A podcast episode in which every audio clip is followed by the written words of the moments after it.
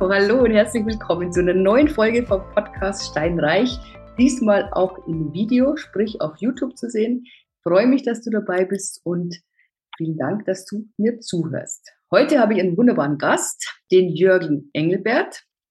Ganz witzig, ich habe Jürgen gebeten, dass er mir noch eine kurze Anmoderation schickt und in seiner Bescheidenheit schickt er zwei bescheidene Sätze mit, ja, die nicht im Ansatz das wiedergeben, was er eigentlich ist. Er ist nämlich Gründer und mittlerweile Vorstandsvorsitzender von einem der größten von den beiden Immobilienverbänden in Deutschland, dem BVFI, dem Bundesverband für die deutsche Immobilienwirtschaft. Darüber haben wir uns auch kennengelernt. Du bist außerdem ein großer Initiator, das stimmt, das hast du reingeschrieben, dass du das, das bist. Du bist ein Netzwerker vorm Herrn. Ähm, Du bist der Gründer und Geschäftsführer von dem Owners Club Real Estate. Da kommen wir dann noch am Ende kurz drauf. Du bist außerdem im ehrenamtlich tätig, muss ich doch sagen, oder für, für diese Xing ähm, Immobilien, äh, Ambassador Immobilienloge. Die hat wie viele Mitglieder? Richtig. Zigtausend. Ja, etwas mehr als 30.000, ne? ja. knapp 35.000 Mitglieder. Ja, siehst du. Genau. Und Du bist außerdem der Veranstalter von der Deutschen Immobilienmesse, von der deutschen, von der sogenannten DIM, der DIM. Da gibt es auch einen Preis, den du mittlerweile ausgelobt hast für Makler, Kollegen und ähm, eigentlich Teilnehmer oder Akteure in der Immobilienwirtschaft, die ganz besonders sich hervorheben. Und ich muss sagen, es ist, vergeht eigentlich kein Jahr, eigentlich kein halbes Jahr, ohne dass wieder irgendwas Neues von dir kommt. Und du bist auch Buchautor. Hast das Buch geschrieben? Ja. Mit ja. dem Titel Die Macht des fremden Geldes. Ich finde, das klingt einfach großartig und darüber sprechen wir heute. Vorher wollte ich nur ganz mhm. kurz sagen, wie wir uns kennengelernt haben. Und zwar, als ich jung angefangen habe, ähm, wollte ich einen Immobilienverband. Ich bin wirklich überzeugt von Verbänden, wollte aber tatsächlich nicht zum IVD sondern zu einem jungen, frischen Verband und bin dann auf den BVFI gestoßen. Ich weiß gar nicht, wann war denn die Gründung vom BVFI? In welchem Jahr? Wir haben den Verband 2011 gegründet. 2010 war so die Startphase mhm. der Entwicklung, aber wie das ja ist mit Behörden, mit Eintragungen und allem, was dazugehört. Ich hätte lieber gerne ein glattes Datum gehabt, 2010, aber es ist dann doch 2011 geworden, bis dann mal alles eingetragen war. Ja, als ich dann 2013 dazu kam, da war alles noch so ganz jung und frisch und das hat mhm. mich unglaublich angesprochen. Ja, und wir haben ja einen sehr willst engen Kontakt. Sagen, willst hm? du damit sagen, dass es jetzt nicht mehr jung und frisch ja, doch, ist? Doch, doch, doch. Aber jetzt, ähm, wie soll ich sagen, das war noch ähm, so diese Anfangsphase, da waren einfach noch wenig Leute da. Es sind natürlich, ja. klar, nur weniger Mitglieder und ähm, ja, da ist man noch vielleicht enger zusammengewachsen. Ja, wir haben eine gemeinsame Reise gemacht, damals nach, nach Ibiza, haben ja. da die Ferienimmobilien angeguckt und uns da einfach auch näher kennengelernt. Es war eine unglaublich produktive und konstruktive Reise und hat mir wieder bewiesen, Netzwerken schadet nur dem oder Kontakte schaden nur dem, der keine hat. Und Absolut. Ja das hast du ja auch noch weiter ausgebaut mit den Auslandsimmobilien. Da kommen wir auch noch mal später drauf. Jetzt okay. wollen wir mal einfach mal anfangen. Was haben wir denn da? Genau. Ja, ich habe aufgeschrieben die Frage, wie bist du dahin gekommen, wo du jetzt bist. Also du bist ja, wie gesagt, du hast einen großen Verband gegründet und es ist ja auch nicht so ohne, einfach mal herzugehen und sagen, so, ich gründe jetzt zusammen mit dem Helge Ziegler einen Verband und wir werden jetzt der größte Immobilienverband Deutschlands, Punkt. Ich meine, so einfach ist es ja nicht. Erzähl doch da was drüber, wo kommst du her und, und was hat dich dazu bewogen, das überhaupt zu tun? Ja. Ja, im Prinzip, es war gar nicht meine Idee, muss ich ganz offen sagen. Ähm, es war Helge Zieglers Idee.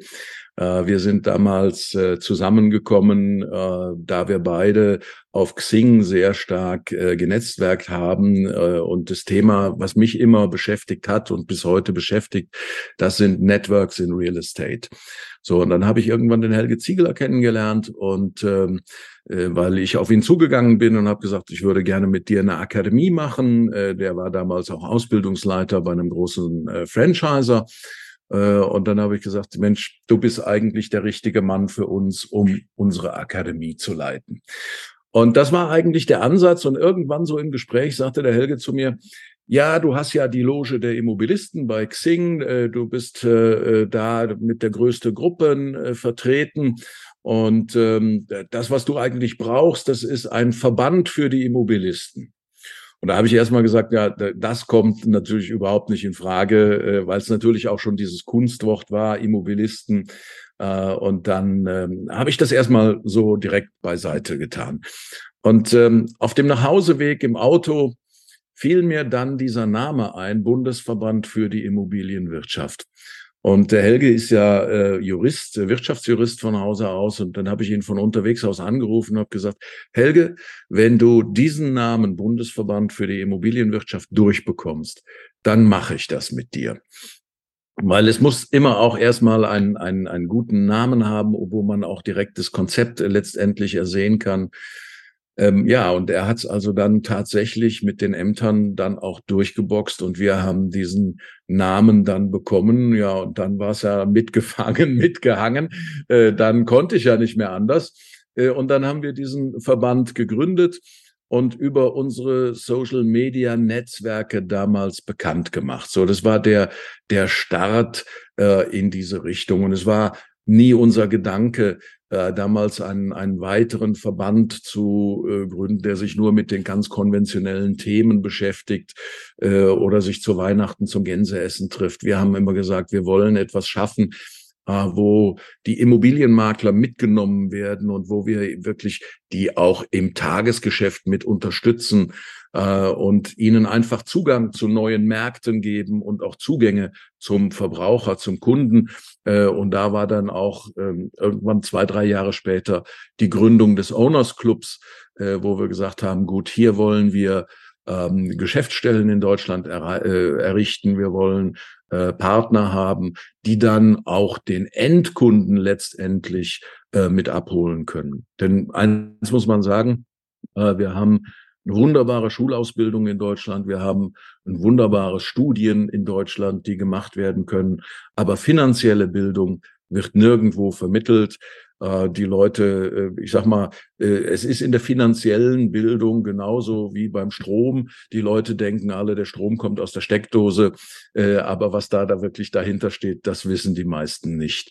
Und deshalb war diese Gründung dann mit dem Owners Club und am Ende auch so ein Buch, die Macht des fremden Geldes. Ähm, ja, ich sag mal so eine kontinuierliche Weiterentwicklung, um zu zeigen, was geht eigentlich und was man, was sollte man tun. Weil natürlich der Bundesverband, der BVFI, der macht ja auch einen sehr großen Kongress jedes Jahr für die ganzen Immobilienmakler. Wir sind ja Abgeordnete ähm, der Immobilienwirtschaft und es kommt sicherlich auch daher, dass Helge sehr gute politische Verbindungen hat und ihr irgendwo irgendwie natürlich ein kongeniales Paar seid, ja. Ähm, du treibst so diese Weiterentwicklung voran, diese neuen Ideen.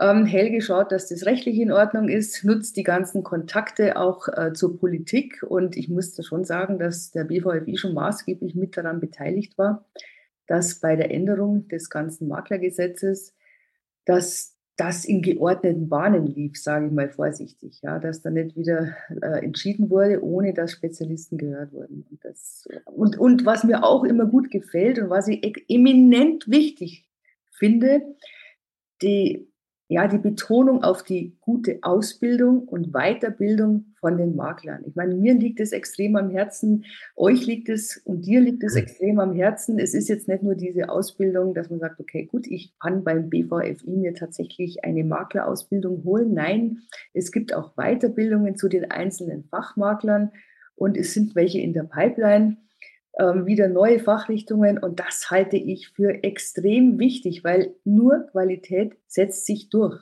Das muss man so sagen.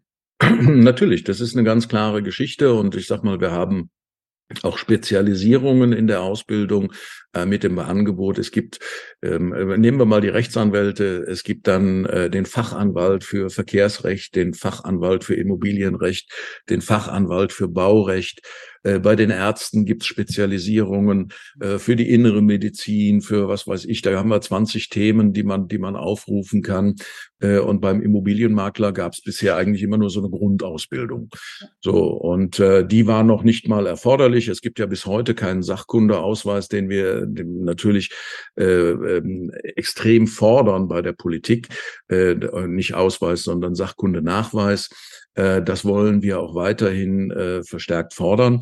Aber es gibt eben auch Spezialisierungen, wo wir zum Beispiel jetzt eine Fachmaklerausbildung für Immobilieninvestments anbieten, äh, auch eine Fachmaklerausbildung für internationale Immobilien, äh, Certified for Cyprus oder Spain oder Dubai, was es da auch alles gibt, äh, dass man nicht so ja, ich sag mal, einfach drauf los in einen Markt rennt und, und äh, jetzt irgendwas anbietet, sondern wo wir zumindest mal die, ein eine gewisses Grundwissen vermitteln, äh, damit man dann auch beim Kunden gegenüber äh, seriös und mit, mit Kompetenz entsprechend auftreten kann.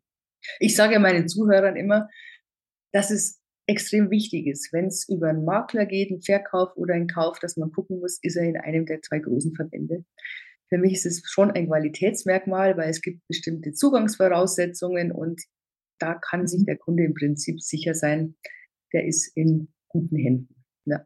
Bei den ganzen Sachen, die du so machst, frage ich mich manchmal, wo willst du eigentlich noch hin? ja, ich glaube. dein Endziel? Von Europa raus mit den Auslandsimmobilien ins äh, nach Übersee oder? Ah, es wird sicherlich auch mal ein Projekt in Miami oder in Florida geben oder so. Aber ähm, das ist gar nicht so sehr das Thema. Ich habe das eigentlich die Immobilienwirtschaft immer global betrachtet. So, und äh, ähm, dieser globale Kuchen Immobilienwirtschaft, der ist eben nicht nur der Teil hier ist was für Immobilienmakler, die die Gebrauchtimmobilie handeln oder die Zweithandimmobilie, sondern es gehört eben viel mehr dazu. Und was mich immer persönlich gestört hat, ist, dass äh, ja zum Beispiel Kapitalanlage, Immobilien, Investmentimmobilien sehr oft na, vom, vom Versicherungsmakler verkauft werden, vom Finanzmakler, immer an dem Immobilienmakler vorbei. Ja. Mhm. Und da sage ich, die haben erst recht keine Ahnung von Immobilien. Mhm. Und äh, Immobilien sollte es eigentlich nur wirklich beim Fachmakler vor Ort geben. Dafür setzen wir uns sehr stark für eine Qualifizierung ein. Äh, wir schaffen ähm, ja, ich sag mal, äh, äh, geschützte Märkte, äh, wie auch jetzt mit der Immobilienmakler AG, ist ein, ein geschützter Markt, ein Off-Marketplace, äh, in dem nur Immobilienmakler wirklich Zugriff haben. Äh, und so versuchen wir auch dort eine gewisse Qualität reinzubringen. Ähm, und das ist natürlich auch sehr wichtig, wenn man heute sich die Portale anschaut, da kann jeder inserieren. Äh, und wir kennen das alle von Privatanbietern, die da ihre Sachen reinstellen, ähm, die weder rechtlich in Ordnung sind, noch von den Preisen in Ordnung sind. Äh, wir kommen ja jetzt aus einer Hoch Preisphase, ja. ähm, wo jeder seine Immobilie, die 150.000 wert ist, für 1,5 Millionen inseriert. Äh, und das ist, das, das ist alles, also was da draußen ähm, abgeht in diesen Märkten, das ist schon manchmal sehr schaurig. Äh, und äh, leider muss ich sagen, auch von manchen äh, Immobilienmaklern, die ich gar nicht unbedingt als Immobilienmakler bezeichnen möchte, äh, die eben nicht die Kompetenz mitbringen, nicht die Ausbildung. Äh, aber das liegt ganz einfach daran, dass wir eben ähm, ja, heute kann sich immer noch jeder ein goldenes Schild an die Tür hängen und sagen, ja, ich bin ab morgen Immobilienmakler. Äh, und das ist ein Zustand, der mm, ja nicht mehr vertretbar ist, äh, wo man wirklich sagen muss, es geht um Investitionen äh, beim persönlichen Eigentum oft äh, um eine Investition, die man nur einmal im Leben tätigt. Äh, und da sollte man sich dann auch äh, qualitativ beraten lassen äh, und da auch mit äh, letztendlich hingeführt werden. Denn es gibt so viele Dinge dabei mit zu berücksichtigen. Ich meine, du kennst das aus deinem Alltag. Wir haben jeden Tag erleben wir noch Überraschungen. Ähm, in den Baurechten und und äh, wo wo Dinge äh, auch mit mit Verkäufern mit mit ähm, äh, wie heißt es Erbengemeinschaften und ähnlichen Dingen äh, wo es also dann wirklich sehr sehr kompliziert wird. Und ähm, da ist eine gewisse Ausbildung einfach erforderlich und auch ein Netzwerk, wenn man es selbst nicht kann. Und deshalb haben wir eben auch diese Spezialisierungen in den Ausbildungen. Äh, und deshalb holen wir im BVFI, es gibt ja eben nicht nur einen Vorstand, es gibt ja auch einen Beirat, äh, es gibt einen erweiterten Vorstand, wo wir immer darüber diskutieren, was können wir denn eigentlich noch tun?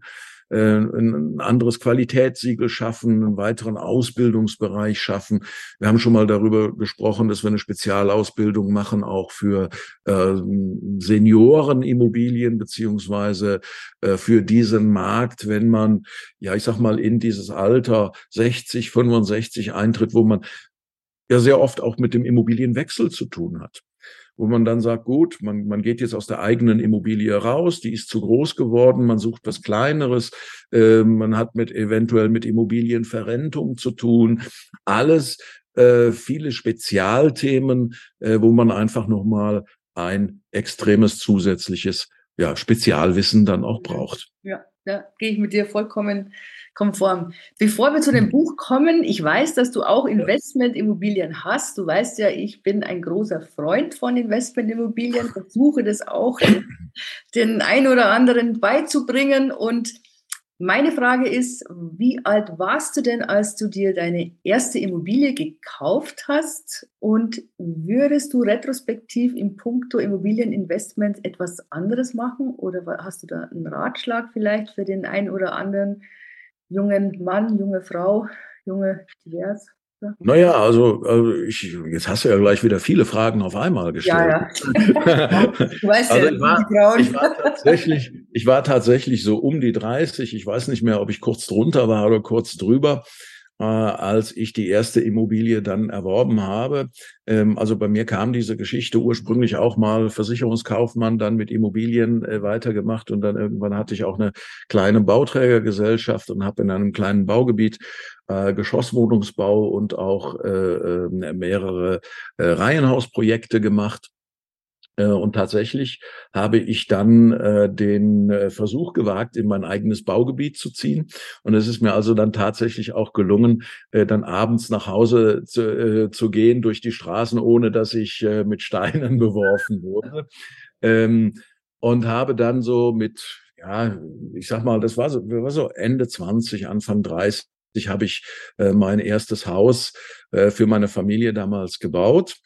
Und äh, kurze Zeit später äh, war es dann so, dass mein Vater krank wurde und ähm, er hatte äh, eine Bäckerei und äh, also als Handwerker auch nicht richtig, äh, man damals sagte man in der Rentenversicherung geklebt, hatte also eine sehr, sehr schlechte Rente. Und dann habe ich meinem Vater sein Haus damals abgekauft und habe das umgebaut in ähm, Mietwohnungen äh, und habe dann da fünf Wohnungen reingebaut und äh, habe die dann in die Vermietung gegeben, ähm, so dass mein Vater also oder meine Eltern im Prinzip dann äh, auch entspannt leben konnten. Habe ihm dann eine Rente gezahlt äh, und ähm, ja ihn damit im Prinzip dann auch begleitet. Er war damals 55 äh, viel zu früh zum Aufhören, aber das ging halt nicht mehr, hatte dann so ein paar Bypass-Operationen und äh, mhm. dann war es dann eben möglich, auf diese Art und Weise weiterzumachen. Und ähm, ja, ob ich da was anders machen würde, also in dem Bereich sicherlich nicht. Das hätte ich äh, genauso getan. Ähm, ich habe aber dann eine etwas längere Pause gemacht und da muss ich sagen, äh, da war es dann ähm, ja rein die Unternehmensentwicklung in allen Bereichen war für mich äh, äh wichtiger. Mhm. Und ich glaube, ich hätte vom Mindset her früher wirklich nochmal in, in Immobilien investieren können oder auch sollen. Heute mache ich das anders. Heute habe ich mit meinen beiden Töchtern äh, quasi eine kleine ein kleines Family Office äh, äh, gegründet, äh, eine kleine GmbH, mit der wir dann auch ähm, Immobilien kaufen. Und ich sage mal, das ist nicht im Investmentbereich, wo wir ja Mehrfamilienhäuser kaufen oder oder Projekte kaufen, sondern es sind kleine Einheiten. Es sind kleine Einheiten, kleine Eigentumswohnungen, äh, mal ein, ein Pflegeapartment, mal äh, eine kleine äh, Eigentumswohnung zur Vermietung äh, oder auch mal ein Ferienapartment, dass man da wirklich auch ein bisschen schwankt. Und ich habe meinen Töchtern, ähm, so als sie 22, 23 waren, habe ich in ähm, ein Buch von, von äh, na, Rich Dad, Poor Dad. Äh, äh klar, der Klassiker. Ja, der jeder von uns schon gelesen, ja. Und ähm, äh, meine Kleine hat das also komplett verschlungen, hat gesagt, ah, das ist ja super, das, das will ich unbedingt machen. Und äh, meine Große, die war dann natürlich immer erstmal skeptisch, ja, was vom Papa kommt, da musste also erstmal ganz vorsichtig sein. Ne? So, und dann äh, kam es also wirklich so zwei, drei Wochen später, dass sie dann angerufen hat und hat gesagt, du Papa, der hat verdammt recht, was der da schreibt und was der erzählt. Und äh, da möchte ich auch rein. Und dann war das so ein Entwicklungsprozess auch von nochmal zwei, drei Jahren, äh, wo wir dann wirklich diese, diese äh, äh kleine GmbH gegründet haben. Und das lassen wir jetzt mitlaufen, auch für die beiden, so dass sie also auch in jungen Jahren wirklich äh, ein Investment haben. Denn ich bin davon überzeugt, dass eigentlich jeder, ähm, der ähm, ja nicht irgendwo in der Altersarmut landen will, äh, in Sachwerte investieren muss. Äh, und äh, nun, es gibt nur zwei Möglichkeiten heute noch, äh, wo man investieren kann oder eine Kapitalanlage machen kann. Das ist die Aktie äh, oder aber es ist die Immobilie. Und die Immobilie hat natürlich den Vorteil, dass sie die einzige äh, oder eine der ganz, ganz wenigen Anlagen ist, die man auch finanzieren kann. Und damit habe ich natürlich einen ganz anderen, ähm, ja, ein, ein ganz anderes Investmentpotenzial, als wenn ich nur mein eigenes Geld anlege. Und daraus ist dann, ja, ich sag mal, so aus den äh, letzten 30, 40 Jahren dann auch das Buch entstanden, eben äh, die Macht des fremden Geldes, ähm, weil das eben sehr, sehr sinnvoll ist. Auch für äh, einen Arbeitnehmer oder einen Angestellten äh, oder äh, einen kleinen Unternehmer eben in solchen Bereichen zu investieren.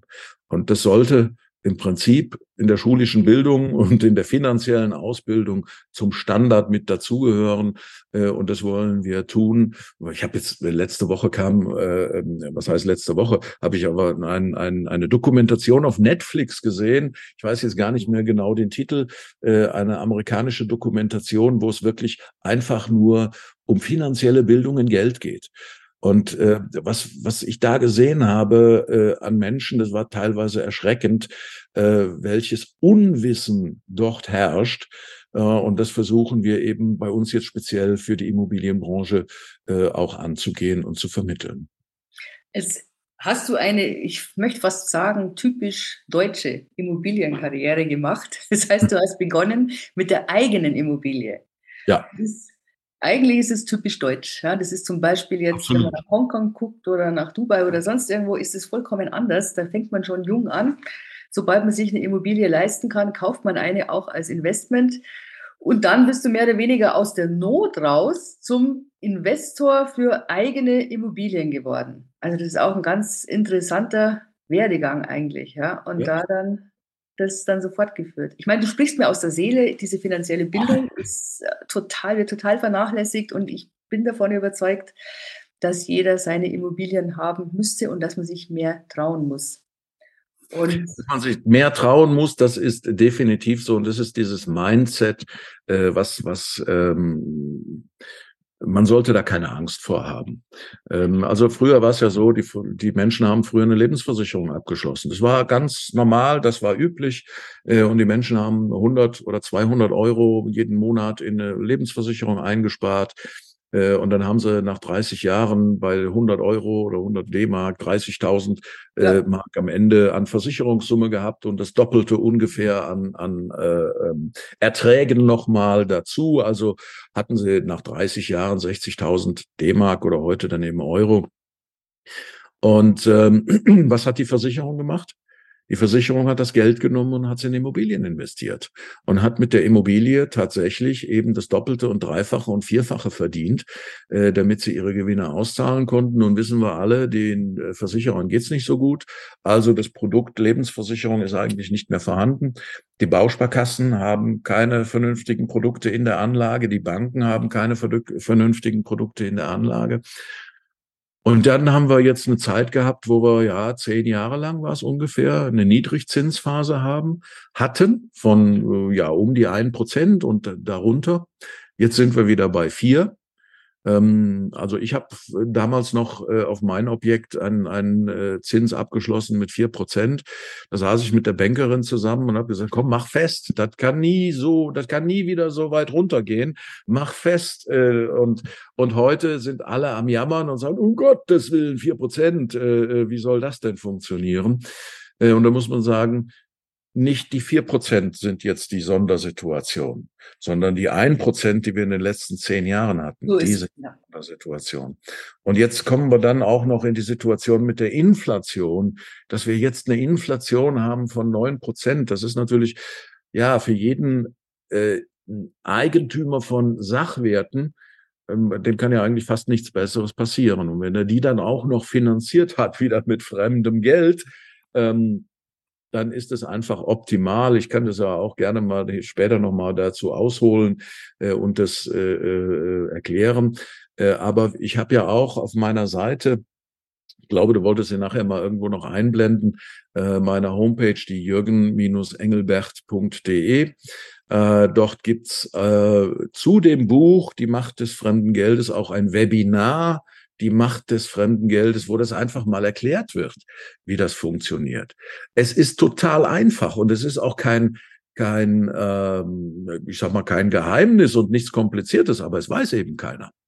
So, weil man, weil man sich damit nicht beschäftigt. Und ich sage, ein, ein bestes Beispiel, ich habe gerade, ähm, ich hatte jetzt mal so zwei Jahre Zahnbehandlung hinter mir und äh, ähm, als mein Buch dann rauskam, habe ich so bei der letzten, vorletzten Zahnbehandlung meinem Zahnarzt einfach das Buch in die Hand gedrückt.